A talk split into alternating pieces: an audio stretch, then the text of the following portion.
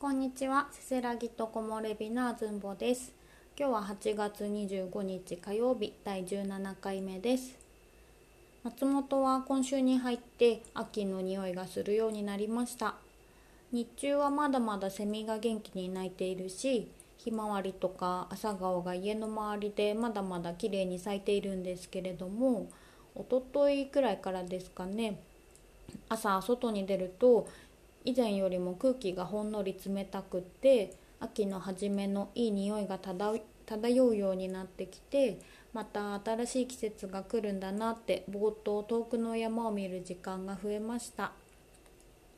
季節ってカレンダーをめくって気がつくよりも風とか空の色とか虫の声とかあとは八百屋さんに並ぶお野菜とかですね。自然に教えてもらった時の方がなんだか嬉しいですよね。前回のラジオを自分で聞き直してみたんですけど窓を開けたまま録音していたので途中背景にセミの声が入っていたりしてなんだかそれも季節を感じられていいなと思いました。さて今日はこのラジオを聴いてくださっているヒロさんという方からですね以前どんな作家さんが好きですかというご質問をメールでいただいていまして私もお話ししたいテーマだったので今回は私の本棚の回ということでと本棚の中からお気に入りの本を紹介する回にしようと思います。好きな本とか映画とか音楽の話って多分中学生くらいから私の大好きなトークテーマの一つなんですけれども皆さんはいかがでしょうか？とんちゃんというですね私の中学時代からの地元の親友がいるんですけれども彼女とはもうかれこれ20年くらい手紙で文通をしているんですが最近あった出来事に加えていまだにですね最近見たおすすめ映画を毎回手紙の中で報告し合っています。お互いメール部署なので手紙となるとさらにのんびりで年に数回やり取りする程度ですけれども昔から見慣れた友達の字で書かれた手紙を読むだけでメールとはまた違った安心感があります。あとはミーと呼んでいるですね高校の友達とも同じく長年手紙のやり取りをしていますね。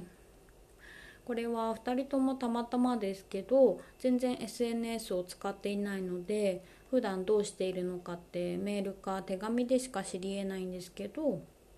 Facebook とか Instagram とかがですね浸透する前ってこのくらいのゆるゆるゆるしたつながりが普通だったしそれでもどこかつながっている安心感があってなんだかいつも原点に立ち返らせてくれる2人です。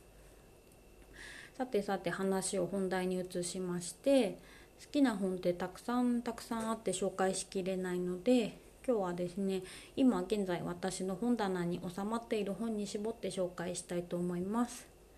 昔は好きな本って全部手元に置いておきたくなって段ボールが3つも4つもパンパンになるくらいですね本が手放せない性格だったんですけど物が少ないすっきりした部屋を心地よく感じるようになってからは大幅に手持ちの本も減らしました。電子書籍のお世話になったりメルカリもよほどマニアックじゃなければあらゆる本が手に入るし出品すると結構どんなジャンルの本もすぐに売れますよね。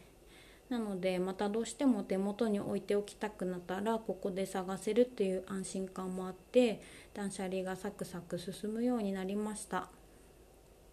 そんなわけで今は小さな本棚に収まるくらいの十数冊を愛読書として手元に置いています。本棚から出してですねそれらの本を机に並べてみたら小説が4冊エッセイが4冊詩集や絵本が5冊あとはペーパーバッグ洋書ですね。こちらが4冊ありました。えーと、じゃあまず小説からですね紹介していきたいなと思います。1冊目はですね私の好きな作家さんナンバーワンでもある西加奈子さんの「黄色い像」です。好きになった作家さんの本って一通りコンプリートしたくなる性格で西さんの本はほぼほとんど読んだと思うんですけれどもどの小説も主人公の内面を深く描写するお話が多くてその人間臭さというか不器用さがとても正直でですね読み終える頃にはどの主人公も愛おしくなります。そんな中でもある夫婦の物語を描いた黄色い像がですね今でも私は一番好きで初めて読んだ時からもうおそらく15年近く経つんですけれども今でも定期的に読んでいます。もう一つ「美しい人」というですね小説も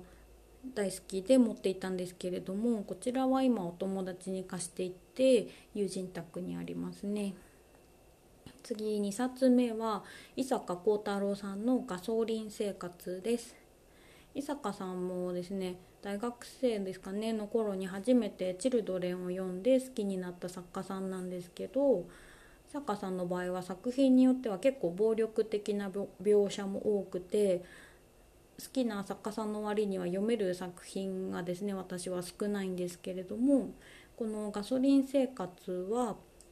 望月家というですね一家が所有しているデミオ車が主人公のお話でその車のデミオが語り部でデミオから見た望月家の日常とか隣のお家の車とのおしゃべりとかですねどこまでもほのぼのしていて大好きな話です。私自身がもともとものをキャラクター化して見る癖があるので同じようにこの世界を見ている人がいるんだなと思って初めて読んだ時とても嬉しかったです。3冊目は麻生哲郎さんという方の「ヴィーナスブレンド」です。これは映画「ホテルヴィーナス」の作原作をたまたま東京の古本屋さんで見つけてそれ以来なんだか手放せずにずっと持っています。映画の方はですね SMAP の草薙さん主演で他にも中谷美紀さんとか香川照之さんとかですね出ている方々はみんな日本の俳優さんなんですけれどもセリフが全て韓国語で日本語の字幕がつくという不思議な映画です。ホテルヴィーナスと呼ばれる安宿に住む住人たちの群像劇ですかね。お互いの本名も過去も知らない赤の他人同士の束の間の心の触れ合いを描いたお話でその映画にも原作にもですねどちらにも漂うどこの国のお話なのかわからない無国籍な感じがなんとなく海外を旅していた頃のですね自分の感覚を思い出させてくれる一冊です。4冊目は吉田篤弘さんの「つむじ風食堂の夜」です。こちらは冒頭で登場したヒロさんのですね好きな作家さんリストにもランクインしていておっと思ったんですけれども私は56年前ですかね比較的最近知った作家さんです。月船町という町のその町の十字路にあるつむじ風食堂と呼ばれる食堂にですねやってくるその町の個性豊かな人たちの人間模様を描いたどことなくレトロで幻想的なお話です。映画「かもめ食堂」とか漫画の「昨日何食べた?」とかですねご飯系のお話が私は大好きで見つけるとついつい手に取ってしまうんですけれども小説だとこのつむじ風食堂が一番好きですこの月船町が舞台のですねお話はゆるくシリーズ化されていて読むたびに自分もこの町に住んでいるような愛着が湧いてきます。小説は以上で次にエッセイを4冊紹介したら長くなりそうなので一旦この回は切ろうと思います。ではエッセイの12冊目なんですけれどもこちらは同じ作家さんで星野道夫さんの「旅をする木」と「長い旅の途上」です。星野さんはエッセイ部門の中では私の一番好きな作家さんです。ガイアシンフォニーっていうた辰村仁さんですかねという監督さんが作ってらっしゃるオムニバスのドキュメンタリー映画なんですけどご覧になったことありますかね？地球交響曲とも呼ばれているそのシリーズの第3番に特集されていた星野道夫さんの映像を見て私は星野さんが大好きになりました。星野さんの人間に対しても自然に対しても誠実で温かな眼差しが感じられるエッセイがですねどれも素敵でこんな文章を書きたいなって思う憧れの方です。ちなみに相方のしゅんちゃんも星野さんが大好きでですね旅をする気と長い旅の途上はそれぞれ自分の本棚に持っています。3冊目は梨木かほさんのぐるりのことです。梨木さんは映画化もされた西の魔女が死んだという小説の作者さんですね。このぐるりのことはですね大学の時の友人が以前青年海外協力隊でパナマに赴任する前にですね東京でプレゼントしてくれたエッセイなんですけれどもその時友人がこの本のことをですね何て言うかここに全部書いてある気がするって言ってたんですよね。でその時はよく意味が分かんなかったんですけど読んでみてその友人が言っていた曖昧な表現がよくわかるなって思いました。